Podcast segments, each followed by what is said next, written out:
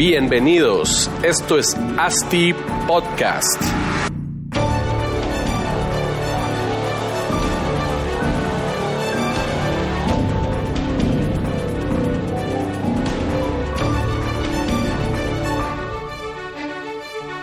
Hola a todos, soy Marcos Penados y les doy la bienvenida a otro episodio de ASTI Podcast. Ya vamos por el episodio número 17. Quería agradecer a todos nuestros seguidores e incitarlos a que sigan compartiendo este podcast que esperemos que sea el número uno en Latinoamérica sobre desarrollo inmobiliario. Eh, pues aquí estamos el día de hoy con Eddie Guzmán. Para quienes no lo conocen, pues Eddie es el CEO de la empresa Estudio Cero. Estudio Cero es una empresa de visualización arquitectónica que busca honrar la excelencia en el diseño de los arquitectos, diseñadores y eh, desarrolladores. Pues ya con muchos años de trayectoria, eh, la arquitectura digital profesional, les presento a Eddie Guzmán. Eddie, ¿cómo estás? Bienvenido. Marcos, ¿qué tal? ¿Cómo estás? Un gusto saludarte y, te agradecemos mucho la oportunidad de poder participar con, con vos y pues lo que necesitamos, lo que necesitamos, estamos a la orden. Buenísimo, Eddie, muchas gracias, hombre, y gracias a ustedes por tomarse el tiempo de, venir aquí a Asti Podcast y compartir su, su experiencia. Buenísimo. Eh, contanos un poco, bueno, Estudio Cero ya, ya, como dije, lleva bastantes años eh, de existir y de, y de estarnos entregando ahí renders, visualizaciones arquitectónicas. Entonces, contanos un poco cómo nació Estudio Cero. Mira, Realmente mm, todo empezó cuando yo estaba saliendo de la universidad. Yo tenía más o menos 22, 23 años y eh, en mi mente rondaba la idea de que cuando yo me graduara salía con todas las, mismas oportunidades de los demás estudiantes. Entonces no encontraba una, un diferenciador que me hiciera competir a un alto nivel. Entonces un amigo me dijo, mira, probamos este programa que en otros países los están utilizando y yo creo que podemos mejorar la calidad de renders que estamos haciendo en la universidad. Entonces me, dediqué a aprenderlo eh, desde mi casa y, pues así fue como fuimos evolucionando y, creciendo poco a poco desde, desde mi casa. ¿Qué programa era? Eh, se llamaba Cinema 4D. Okay. Eh, ese fue el programa con el que yo empecé en su momento y para no hacerte larga la historia, eh, yo tenía un examen de historia, eh, de historia guatemalteca. Yo, yo no soy tan fanático de la historia y tenía una entrevista para ir a trabajar en la India cuando tenía 22 años. Entonces, la entrevista era aquí en Guatemala. Yo ya no decidí, yo decidí dejar la universidad por venir a, hacer esa entrevista aquí en la India. A partir de, ese, de esa oportunidad, pues lamentablemente no se dio esa oportunidad regresé a Shela, yo soy de Shela, y eh, allí empecé a trabajar como freelancer. Entonces lo interesante y la, la, primera experiencia que tuve fue trabajar en España, trabajé en Estados Unidos, trabajé en México y trabajé en Colombia desde mi casa. Entonces vendían arquitectos. Eh, desde tu casa en Shela, trabajándole proyectos a, a, profesionales de esos países. Correcto. En su momento era un boom donde, donde decía la mano de obra en Latinoamérica es más barata, entonces claro. contratar un render en España en ese entonces te salía como en tres mil euros. Mientras pues. que yo, patojo de 22 años, decía, te voy a cobrar 300 dólares. Claro, yo, era una ganga. Yo fascinado y ellos...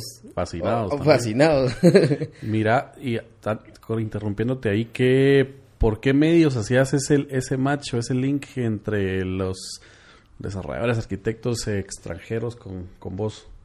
A, a partir, nosotros, bueno, yo nací en el momento en el que el algoritmo de Facebook empezó a evolucionar. Okay. O sea, el algoritmo de, Facebook al inicio era bien aleatorio, no, sabía qué era. Sí. Pero en su momento eh, empezaron a hacer los grupos de Facebook, empezaron a hacer las fanpages, etcétera, etcétera, etcétera. Entonces había un grupo dedicado en visualización arquitectónica a nivel latinoamericano y en ese grupo eh, habían personas de, todos los lugares, ¿va? Y obviamente habían personas que se dedicaban a lo que hago y también habían arquitectos. Entonces a mí me encantaba como compartir las imágenes que yo hacía, me encantaba eh, hacer, publicar mis avances, etcétera.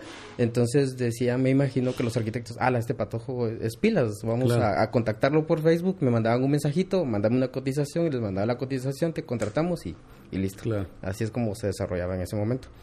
Y eh, el proyecto que trabajamos en España fue, fue un fue, una, fue un hotel, fue una remodelación para unos arquitectos. Fueron cinco imágenes y pues esa fue la primera experiencia que tuvimos en el extranjero. ¿A 300 dólares por imagen? Sí, era, eran 300 euros. Sí, pues, buenísimo. Y, por ahí fue donde nació la, la, la, idea de Estudio Cero. Imagino que en ese momento no, no, no te hacías llamar Estudio Cero, sino solo era Eddie Guzmán eh. Haciéndole los, los, los renders a, a estos extranjeros. Sí, yo no sabía realmente qué es lo que iba a venir. O sea, todo empezó como un hobby. O sea, eran horas eternas de, de ensayar, practicar. Y no solo era el tema de visualización arquitectónica, era, era también fotografía, era también eh, explicar un poquito eh, qué es el arte, eh, cómo transmitir ideas y sentimientos a través de una imagen. Entonces, eran diferentes temas que, nos, que íbamos desarrollando poco a poco. Estudio Cero, el nombre, nace porque, para esta es una idea personal, en su momento se acabó una cultura que era dominante a nivel latino, a, nivel mundial, y, son los mayas, se acabaron, se extinguieron, etcétera. Va. Entonces, de alguna forma, la idea era como traer esa cultura que, que competía a nivel mundial en astronomía, en edificaciones, etcétera. Súper avanzados. Súper avanzados. Entonces, el cero como origen era la base fundamental de, de los mayas, de su escritura. sí. Entonces, ese es el, el origen de, ah, del, pues, nombre. Interesante. Porque eran como, ellos construían grandes pirámides, eh, o sea, hacían grandes edificaciones, etcétera, en el pasado. Entonces, yo quería hacer lo mismo, pero ya con el presente. Y recuperar un poquito de esa cultura y traerlo a, a lo que actualmente es. Buenísimo. Así, nació el nombre. Entonces. Así nació el nombre. Ok, ¿Y, ¿y cuándo te viniste a Guatemala ya a trabajar? ¿Y por qué te viniste a Guatemala? Si ya estabas, ya estabas bien o no. Sí, mira, estaba re bien, pero eh, siempre he tenido ese pensamiento de crecer, o sea, nunca, quedarse, nunca quedarse estancado. Y había un límite que yo ya había alcanzado, o sea, yo vivía con mis papás, vivía, eh, trabajaba desde mi casa, recibía dinero desde el extranjero y todo, pero mis papás se me quedaban viendo como, y ese dinero que estás recibiendo desde el extranjero es legal o, no es pues. legal. Entonces, habían como ciertos conflictos y en ese entonces también conocí a lo que actualmente es mi socio, Luis Fernando Calderón. Ok. Entonces él, eh, yo le trabajé un proyecto desde Shela y le interesó la idea de que nos, nos asociáramos, que, que, trajéramos la empresa, que lo que yo tenía como freelancer lo montáramos aquí en Guate como una empresa. Porque él miraba eh, ese nicho aquí en Guatemala en su momento porque no había ese estándar de calidad pues. hace cinco años. O sea, antes eran solo sketch o, capturas de pantalla de algún programa y, con eso se vendían los proyectos. Entonces, eh, ya pues platicamos, eh, hicimos las negociaciones para ser socios y a partir del 2014 o 2015 es que estoy aquí en Guatemala. Buenísimo. Mira, y cabal mencionaste... Eh, eh, mencionaste que antes se vendía con sketches, con eh, screenshots de, de, los, de los programas. ¿Desde cuándo fue que ya los renders se volvieron una herramienta obligatoria de venta? Mira, yo te puedo decir que cuando empecé a hacer esto, no miraba el mercado guatemalteco. Okay. O sea, yo cuando empecé a ver esto, veía cómo personas... no había demanda en Guatemala de eso yo nunca me di cuenta, o sea, yo, yo, estaba eh, exento de, este mercado, o sea, estaba, estaba afuera, entonces no sabía si había mercado o no había mercado. Yo miraba a japoneses, a, europeos hacer imágenes impresionantes, o sea, yo decía, ¿por qué, ¿por qué esas personas pueden hacerlos? Y, y, aquí en Latinoamérica, porque en su momento en Latinoamérica no se hacía, y, o sea, ciertas partes de Latinoamérica, pero no era algo que llamara tanto la atención, y menos en Guatemala. Entonces eh, dije, ¿por qué, o sea, ¿por qué no lo hacemos aquí en Guatemala? ¿Por qué, ¿Por qué no traemos esta calidad? Entonces, una empresa, la primera empresa que confió en nosotros, vio la calidad que nosotros teníamos, vio lo que vio el potencial que podía sacarle a lo que nosotros hacemos y así fue como nació la necesidad de, de poder lograr imágenes fotorrealistas para poder vender sus proyectos arquitectónicos cuando las demás empresas vieron... Claro, uno empezó, siempre hay uno que tiene que empezar y ven cómo, cómo, cómo le sirve al otro y... Y fue una cadena. Claro. Fue una cadenita, entonces atrás de ese primer proyecto que dio, que fue un boom, eh, se vinieron un montón. Los demás que hemos desarrollado. Pues, buenísimo. ¿Y eso fue a partir de qué? 2010, el... 2011. ¿Crees que ya se empezaron a, a poner de moda los, los renders o en Guatemala? Yo yo no tengo tanta memoria tan, tan, tan, tan lejana, porque ya sea 2010, 2011, todavía era estudiante. Pues. Entonces, esa, esa pregunta la tendrás vos. esa respuesta la tendrás vos. pues tal vez por ahí va, va a ir siendo. ¿Qué, ¿Cómo se vendían antes? ¿O, ¿O, qué es lo que mirabas antes? A partir del 2010, 2011.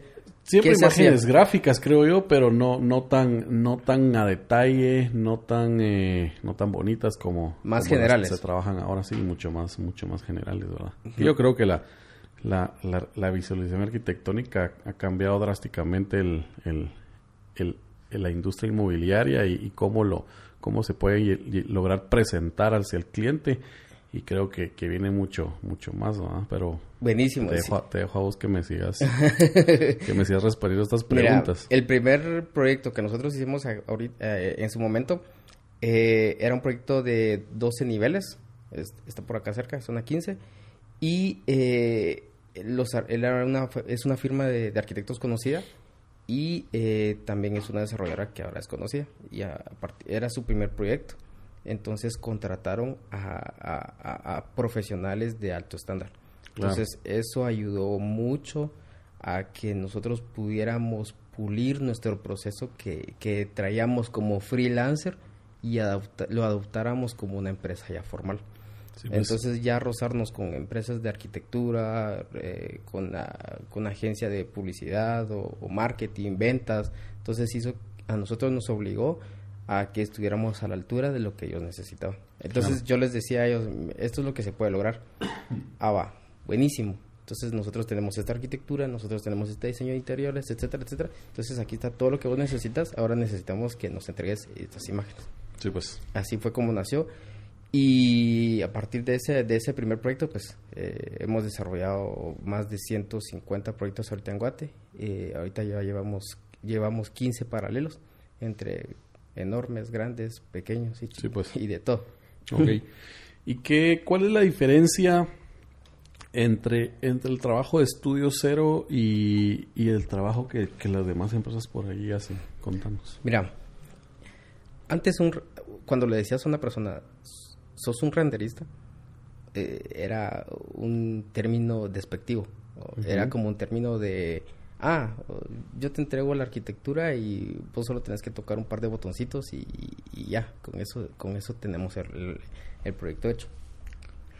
Nosotros hemos involucrado en la empresa profesionales que se desarrollen en, áreas específicas para poder lograr lo que nosotros hacemos. Por ejemplo, si una empresa o un desarrollador contrata a un arquitecto que le hace todas las fachadas, plantas y todo lo que se necesita, pero no tiene diseño de interiores, entonces nosotros tenemos diseñadores de interiores que se dedican a mandar un look and feel o, imágenes de cómo podría quedar nuestra propuesta. Entonces un valor agregado que nosotros le damos al cliente es, ok, ustedes no tienen diseño de interiores, nosotros le podemos ofrecer ese diseño de interiores.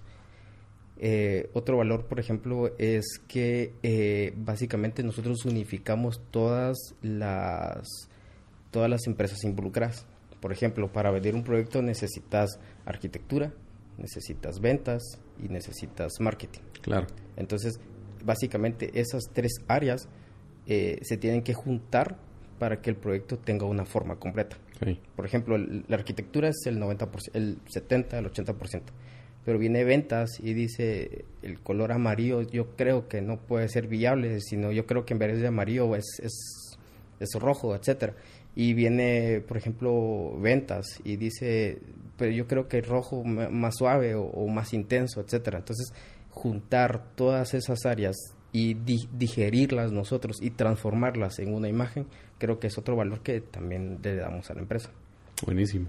¿Y cómo, durante el tiempo, estos años que ya empezaste con Estudio Cero o tal vez que empezaste a, hacer renders, ¿cómo ha ido la modificando la tecnología para la realización de estos mismos? O sea, ¿cómo desde qué 2000 lo que sea, hasta ahora 2019. eh, ¿Cómo has visto el cambio? ¿Drástico? ¿Rápido? Mira, estamos en una época en la que la evolución del ser humano es impresionante, rapidísima. En, eh, yo he estado leyendo y nosotros hemos evolucionado en 50 años lo que no ha evolucionado el ser humano en 2000 años. Claro, seguro. entonces... Eh, es ridículo ahora que ahora cómo, cómo crecemos. Entonces, eh, nosotros tenemos que adaptarnos a todos los cambios. Y el cambio más drástico que nosotros hemos tenido que adaptarnos es el tiempo. ¿sí? Ok. O sea, viene cliente X. Te piden más rápido las imágenes. Te viene cliente X y dice, mira, fíjate que firmamos ya la, el lanzamiento para el 15 la, de, dentro de 15 días y necesito 35 renders. Pero te entrego la otra semana proyecto final porque todavía no me han dado arquitectura de interiores y todavía no tenemos definido materiales, etcétera. Entonces, es un proceso complejo en el que nosotros tenemos que adaptarnos. Y la mayor inversión que nosotros tenemos que hacer es maquinaria. Sí. Claro. O sea, por ejemplo, antes un render a la calidad que nosotros estamos trabajando nos tardaba entre 30 a 32 horas. Entonces teníamos que esperar. 32 horas para sacar una imagen. Una imagen, correcto. Entonces eh, yo le decía al cliente, bueno, ok, ya, ya aprobó su proyecto final, va, deme tres días para, para sacarle cinco imágenes, porque antes no se pedían tantas imágenes. Hace cinco años eran solo cuatro o cinco imágenes y con eso vendían el proyecto. Hoy por hoy tenemos la maquinaria suficiente para sacar un render en dos horas. Sí. Y, el de, alta de alta calidad. Alta calidad y el tamaño suficiente como para imprimirlos en vallas publicitarias. Y eh, ya tenemos la capacidad de, renderizar por lo menos en, en, tres o cuatro días 35 imágenes, o entre 15 a, a, 35 imágenes, que es lo que el promedio que es lo que está pidiendo los proyectos grandes en Guatemala. Ok. Sí, pues dos horas es, es rápido. ¿Qué, qué, qué, qué especificaciones tienen que tener las máquinas como duda? Nosotros, más que una sola máquina, nosotros tenemos varias máquinas. O sea, nosotros ahorita en total en la, en la empresa tenemos 12 máquinas. Entonces estas máquinas eh, lo que hace es lo que hago es distribuir el trabajo entre, entre todas. Entonces, por ejemplo, estas 12 en dos horas sacan 12 imágenes. En otras 12 horas sacan otras 12 imágenes. Claro. En, un día tengo 24 imágenes. Eh, los, pues. los, otros dos los otros dos días que nos tardamos para entregar imágenes finales son para editarlas, corregir color, eh, tonalidades de la, de la imagen, contraste, saturación, etcétera. Ya se pasan al Photoshop. Al Photoshop, a, la, a pintarlas. claro. Pero te preguntaba la, la capacidad de las máquinas, esas qué, qué, qué, qué, tienen que tener, qué tan diferentes son a la, laptop que uno tiene. La máquina promedio que nosotros tenemos ahorita en la empresa es eh, una Xeon, tiene 16 núcleos, 32 subprocesos, tiene 64 GB de RAM y tiene dos tarjetas de video eh, GTX 1080. Entonces es una inversión de una máquina de aproximadamente entre 40 a 50 mil quetzales. Sí, pues. Entonces eso es lo que... sí, son potentes. Son potentes, son potentes. O sea, sí tiene la suficiente fuerza para soportar el, proceso de generar las imágenes. Mira, Eddie, ¿y cómo, cómo se preparan ustedes para el futuro? En el sentido de que, ok, así como estábamos hablando de lo rápido que vamos creciendo, evolucionando, eh, también siento yo que, que pues poco a poco ya los renders también ya no, ya no son la única herramienta de venta, ya los clientes quieren más, ya, ya, no quieren ver solo una foto estática en 2D, sino ahora vamos viendo eh, situaciones en 3D, imágenes 3D, recorridos virtuales. ¿Cómo se preparan ustedes o cuál, cuál, cuál ven que es la tendencia de cambio para estas nuevas formas de o herramientas de ventas? Yo creo, bueno, hay, hay dos temas ahí. El primero es adaptarnos nosotros a lo que son las redes sociales. O sea, las ventas ahorita el 90%, bueno, no, sé. Un buen porcentaje. Pero un buen porcentaje es, por redes sociales. Entonces, eh, nosotros, nuestras imágenes tienen que acoplarse a eso. Por ejemplo, el formato Instagram es cuadrado. Sí. Entonces nuestras imágenes tienen que ser cuadradas para, para que el algoritmo la lea completa y no la imagen no se vea recortada, etcétera. Entonces, prepararnos para el futuro una parte es adaptarnos a, a todo lo que es redes sociales. Actualmente la empresa ofrece eh, cuatro servicios. Uno es visualización arquitectónica, que son imágenes estáticas. Sí. Dos es la animación digital. Pero el extra que nosotros tenemos es cinematografía. Okay. Cinematográfica, ¿por qué? Nosotros tenemos un aliado en México que trabajó, que trabaja varios proyectos en, de alto estándar y él eh, nos ayuda con procesos cinematográficos. Él, conoce mucho cinematografía, etcétera. Entonces, nosotros hacemos el 80% y él hace el otro 20%. Entonces, ahorita la calidad que estamos entregando en animación es totalmente diferente a la que ofrecíamos hace un par de años. Okay. Ese es el segundo servicio. El tercer servicio son imágenes eh, en 360 ¿sí? Entonces, esas imágenes en 360 pues ya pueden ser desde Facebook, desde una, desde una laptop, un, un app, etcétera, o puede ser también con los, los lentes eh, para que lo puedas ver de una forma inmersiva. Y el cuarto producto que nosotros eh, ofrecemos pues es la asesoría también de, de qué es lo que debe tener un proyecto arquitectónico, o sea, cuántas fachadas, cuántos renders interiores. Eh, pues ya has visto como que la fórmula, la fórmula que el, cliente necesita ver. Correcto, entonces, por ejemplo, mira, queremos hacerle renders, pero o sea, no, no, sabemos por dónde empezar. ¿Y cuántos crees que son necesarios para un edificio, apartamentos, 12, 13 niveles? Nosotros cuando platicamos con desarrolladores nos gusta que se involucre también ventas porque ventas es la fuerza que sabe que, que al final nuestras herramientas son las que les van a servir a ellos para poder vender todo el proyecto. Entonces, según eh, la forma que tengan de vender, la forma que tengan pensado de vender el proyecto, así es como nosotros modulamos eh, qué, tantas imágenes se, necesitan para un proyecto. Pero hagamos de cuenta que el proyecto está basado en redes sociales y, hacer un lanzamiento y brochure, por ejemplo más o menos necesitas para un edificio de unos 15 niveles, unas tres fachadas, eh, unos cuatro interiores, dependiendo de la cantidad de apartamentos, eh, pues pueden ser de, de dos hasta, hasta 20 axonométricas. O sea, hay, pues. hay, hay, edificios que tienen 20 tipologías. Claro. Entonces, hay clientes que por un simple murito que no se vean axonométrica dicen pero no es igual y, y, ah, no tienen y no tienen el axonométrica de este apartamento no solo la tenemos en dos dimensiones. Ah, entonces, va, pues. va a depender mucho de las tipologías que se tengan entonces esa asesoría también es la que nosotros le, planteamos al cliente. Mira cuando para Ajá, pero, perdón. para el futuro nosotros creemos que eh, está clarísimo es, es el tema inmersivo y es el tema de de hacer recorridos en tiempo real dentro de un apartamento modelo. Es decir, que te coloques los lentes, que puedas caminar y que puedas hacer y que puedas hacer cambio de materiales en, en, tiempo real. Es decir, yo tengo tres opciones de, de piso, eh, claro, mediano y oscuro. Entonces, con mis lentes puestos, yo, yo puedo cambiar la, la tonalidad del piso. Yo no puedo hacerlo, pero sí tenemos eh, ciertas alianzas o estamos tratando de hacer ciertas alianzas con estudiantes porque profesionales. Pero no pueden aún. Hacerlo, no. Hacerlo no. Pero sí estamos platicando con, con, sí, con, con estudiantes porque profesionales ahorita hay, pero no con la calidad que yo necesito.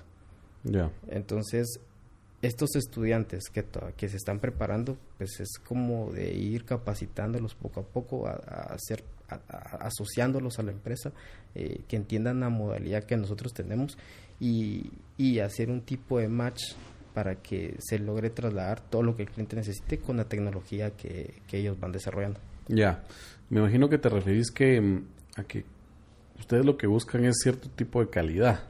O sea, no solo es entregar un producto eh, un recorrido virtual de, de baja calidad no es, no es lo que ustedes buscan entregar. Yo te soy honesto, el, el compromiso que yo hago no son con las personas, el compromiso que yo hago es con el proyecto. O sea, para, para mí lo más importante es que el proyecto esté lo más perfecto posible. O sea, que, que, sea competitivo a nivel mundial y, y, cualquier persona que vea ese proyecto diga que nave. Y, que tenga una característica única, porque hay ciertos eh, ciertos renders que todos los proyectos parecen que fuera lo mismo. Claro. Entonces, o sea, lo de nosotros es que, ah, sí, pues este proyecto tiene una característica, característica especial, este es diferente por la luz, por los materiales, por sí, pues. etcétera, por diferentes razones. Entonces, lo para nosotros lo importante es identificarnos con el proyecto y eh, que sea un elemento único y que sobresalga como, como ente independiente. Cuando, cuando, cuando, cuando, cuando hablas de, mm, de sentir el proyecto, saber qué es, el, qué es lo que el proyecto necesita, ¿cómo, cómo hacen eso ustedes? ¿Solo platicando con, con el desarrollador y con ventas? No, no, no, con el arquitecto. Con el arquitecto, sí. El, el arquitecto, mira, hay, hay proyectos de, hay proyectos a proyectos. Hay proyectos que solo son números. Claro. O sea, hay, hay, hay edificios arquitectónicos que son números, 12 niveles y ventanitas tar, y ventanitas tar, y ventanitas tar. Entonces, a, esos proyectos hay que encontrarles corazón, hay, que encontrarles la fórmula para que sean diferentes.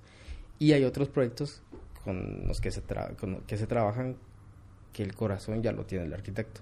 O sea, él, él, se identifica bastante con el proyecto, sabe cómo lo formuló, sabe qué son las, las, la, el potencial que tiene. Entonces nosotros, todas sus bondades. Todas sus bondades y nosotros necesitamos que él nos traslade eso para que nosotros lo entendamos y nosotros lo podamos reflejar en todas las imágenes que generamos. Claro.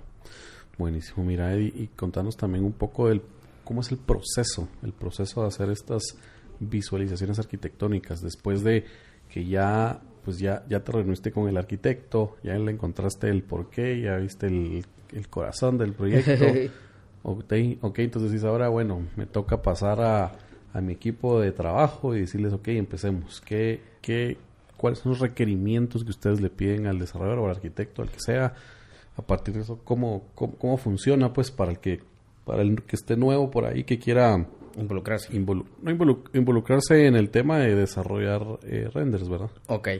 Mira, el tema, hay, hay dos opciones. Una opción es eh, que se tenga la información 100%. Entonces, para nosotros es súper sencillo eso porque nosotros lo que ya hacemos es trasladar toda esa información. O sea, ya, ya nos definieron arquitectura, diseño interiores, materiales, eh, incluso ya el, el, arquitecto o el cliente o el de ventas ya sabe qué cámaras son las que quieren, qué apartamentos, etcétera. Cuando, cuando ya se tiene todo eso, pues para nosotros es sencillo. Suponiendo que un proyecto sea así, el proceso interno es que nosotros eh, modelamos en tres dimensiones el proyecto y lo hacemos desde un programa, un programa súper básico que es AutoCAD. Okay. ¿Por qué? Porque AutoCAD es un, es un programa primitivo, es un programa, es, es, es, el origen de todo. Entonces, cuando lo modelas en tres dimensiones, es eh, generas un modelo súper liviano. y es exportable a, a, cualquier lado, SketchUp, eh, Lumion, etcétera, cualquier, cualquier, cualquier programa. Entonces, cuando ya terminamos de modelar ese proyecto desde AutoCAD, lo exportamos a, 3D Max, que es el programa que nosotros utilizamos, y eh, utilizamos varios plugins para poder renderizar. Uno es V-Ray, otro es Corona, y a veces utilizamos Octane Render, dependiendo cada, cada, cada proyecto. Entonces, eh, ahí es donde nosotros eh, colocamos las cámaras y nosotros les enviamos las propuestas al cliente. Hay dos opciones. El cliente nos dice queremos esta cámara y nosotros les enviamos las, lo que ellos necesitan o nosotros les enviamos propuestas de cámaras para que ellos escojan cuál es la que más les guste. O sea que ustedes le piden al, al, desarrollador arquitecto planos de todas las plantas en 2D, elevaciones y secciones. Sí, correcto. ¿Con eso es suficiente para ustedes? Con eso es suficiente, correcto. Y con los arquitectos que les trabajan ya el modelo en Revit, digamos, ahora que está de moda modelar, modelar el, en, en, 3D de una vez el, el, pues el producto, el, el edificio o el, o el proyecto que sea. ¿Les beneficia más eso o es prácticamente lo mismo que ustedes vuelven a, a, dibujarlo todo? No, sí, es que depende. O sea, hay de, hay de BIM a, a BIM. Okay. o sea, hay BIM que son bien hechos, bien ejecutados y cuando exportas el modelo en tres dimensiones a lo que nosotros necesitamos, básicamente lo que nosotros eh, tenemos que hacer es ordenar un par de, elementos y, con eso es suficiente. Pero si, si el BIM se utilizó para diseñar, seguramente ese modelo en tres dimensiones está remendado de muchas partes. Entonces hay caras faceteadas, eh, los vidrios no coinciden, hay ventanas más grandes, más pequeñas, etcétera. Entonces cuando comparas planos en 2D con el modelo en tres dimensiones que te dieron en VIP, sí, pues no, no, cuadra. No, cuadra. Entonces ahí sí tenemos que generar todo. Ya. Entonces, eh, sí nos ayuda si está bien hecho, no nos ayuda cuando... Cuando está mal hecho. Cuando está mal hecho. Mira, ¿y qué, ¿y qué tips nos podés dar? O bueno, no nosotros, sino en realidad, qué es lo que hace un render tan real. sea, vos puedes modelar el, el, el, edificio, eh, lo renderizas con estos programas que estás diciendo y pues ya le da un look un look más real a, la imagen, pero pero ¿qué, qué, qué, los detalles, qué es lo que lo que uno mira ahí que dice, pues chica, esto es como si ya estuviera construido. Va, lo primero es el modelado arquitectónico a detalle. ¿Sí? O sea, por ejemplo, las chapas de las puertas, el zócalo, eh, le hacemos un bisel a, todos los muros para que genere más sombras, le hacemos un bisel también al zócalo para que te genere más sombras, eh, modelar, modelar el piso, o sea, si, si el piso es de punto .15 por 1.20, pues modelamos el, el, piso como es. Eh, básicamente la, ventanería, pedimos hasta muestras del, del, perfil de la ventanería, pedimos muestras de, de los acabados en baños, cocinas, etcétera. Entonces según toda esa información, nosotros lo modelamos en tres dimensiones. Entonces ahí ya tenemos resuelta la imagen en un 50%. Okay. Porque el detalle arquitectónico ya lo tenemos preestablecido. Con, con el mobiliario nosotros tenemos varias librerías en in-house, pero el fuerte que más tenemos es que también es otro servicio, o lo que le damos al cliente son varios links de donde puede comprar mobiliario. Entonces, a veces los desarrolladores o las empresas de arquitectura tienen sus, sus diseñadores interiores y eh, entonces ellos escogen sus propios muebles. Nosotros compramos esos muebles y nosotros ya los colocamos dentro de las imágenes. Entonces, eh, son muebles que son vienen bien modelados, vienen con buenas texturas y le agregan valor al, pues no, no es la misma silla que se ve en todos lados. No, no, no, o sea... Es personalizado. Es, cada render es personalizado, o sea, para, en la empresa hay una regla. No podemos utilizar el mismo modelo eh, más de dos veces. ¿Por qué? Porque nos ha pasado a muchos años atrás, no, ahorita, que mira, Eddie, este, este render se parece, o aquí utilizaste la misma, la misma silla, o por qué se parece, etcétera. Entonces, la idea es como que cada proyecto sea totalmente diferente. Claro. O sea que esas librerías, imagino que hay gente solo modelando mobiliario, que es su chance día a día, ¿no? Esas son librerías en línea, que es gente de todo el mundo, que sube sus modelos en, en la web y pues ya uno entra y es como hacer un shopping, es como escoger qué mueble le gusta, lo Sí, pues, pero yo lo, subo y cobro un, un, porcentaje. porcentaje de esa. Sí, si no está mal, cada mueble cuesta, y es un buen negocio, o sea, cada mueble cuesta 7 dólares. Eh, ah, la empresa se queda con el 50% y el que lo hace con otro 50% y hace de cuentas que ese mueble lo compran mil o dos mil artistas en, en todo el mundo.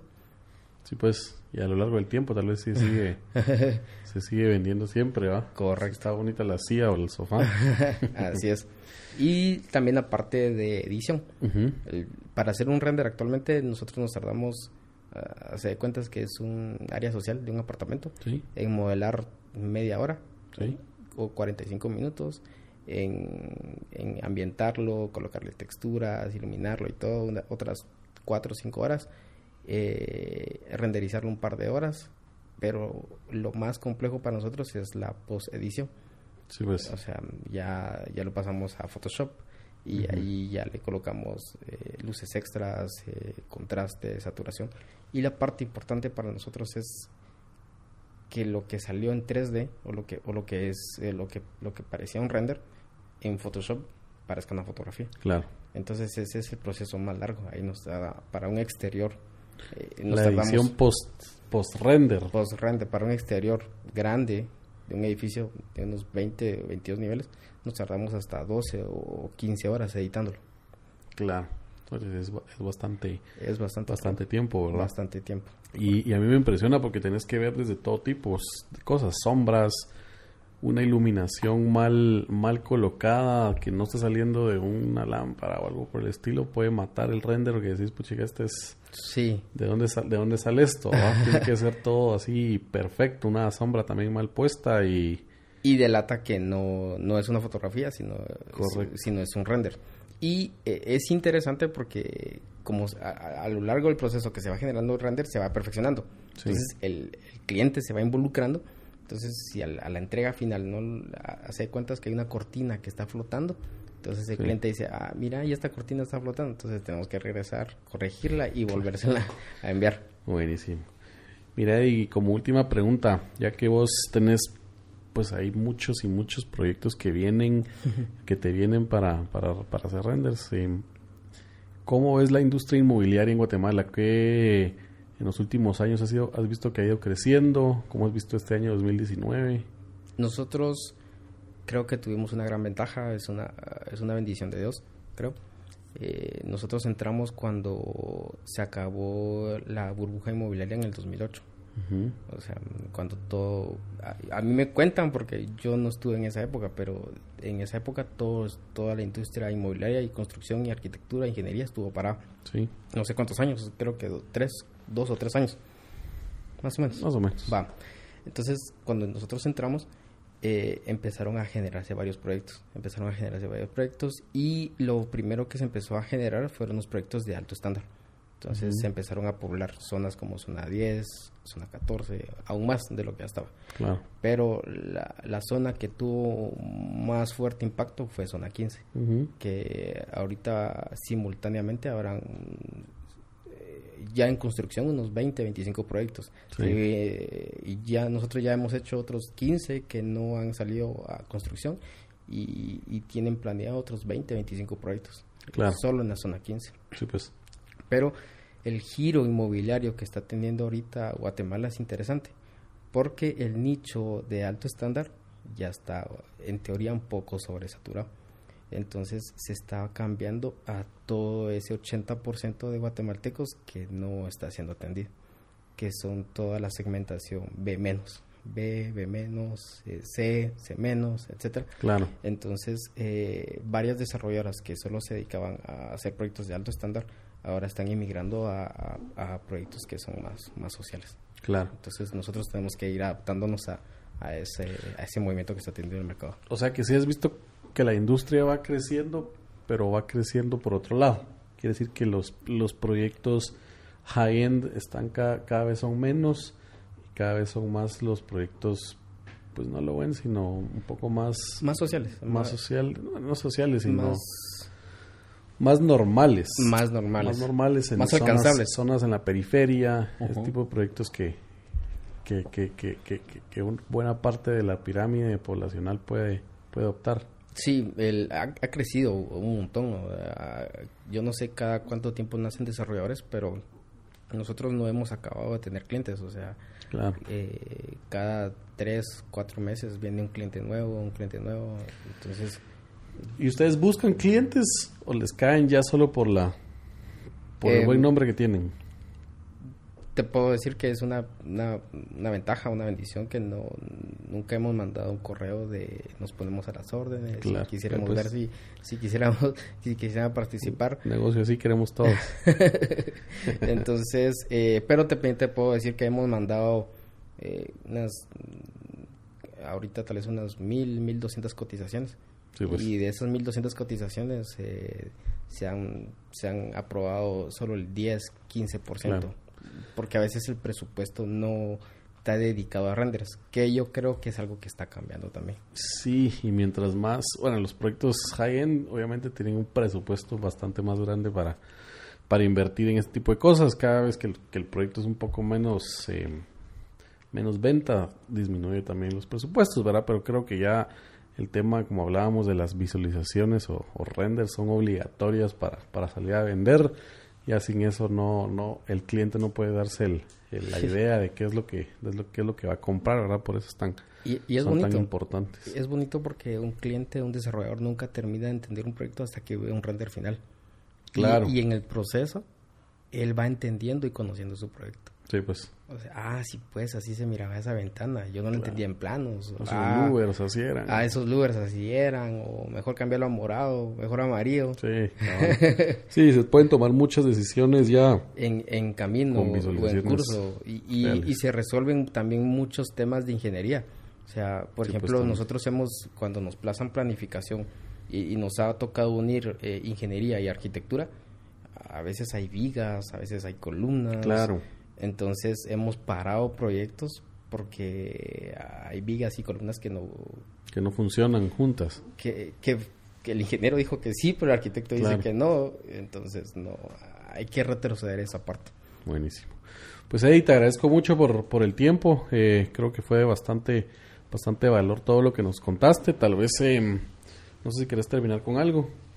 Sí, yo creo que un, terminar de forma diferente es, es agradecer a, todas las personas que han confiado en nosotros, a, todos los clientes, a, las personas que, que les hemos trabajado eh, pedir disculpas por porque si a veces nos hemos atrasado en tiempos.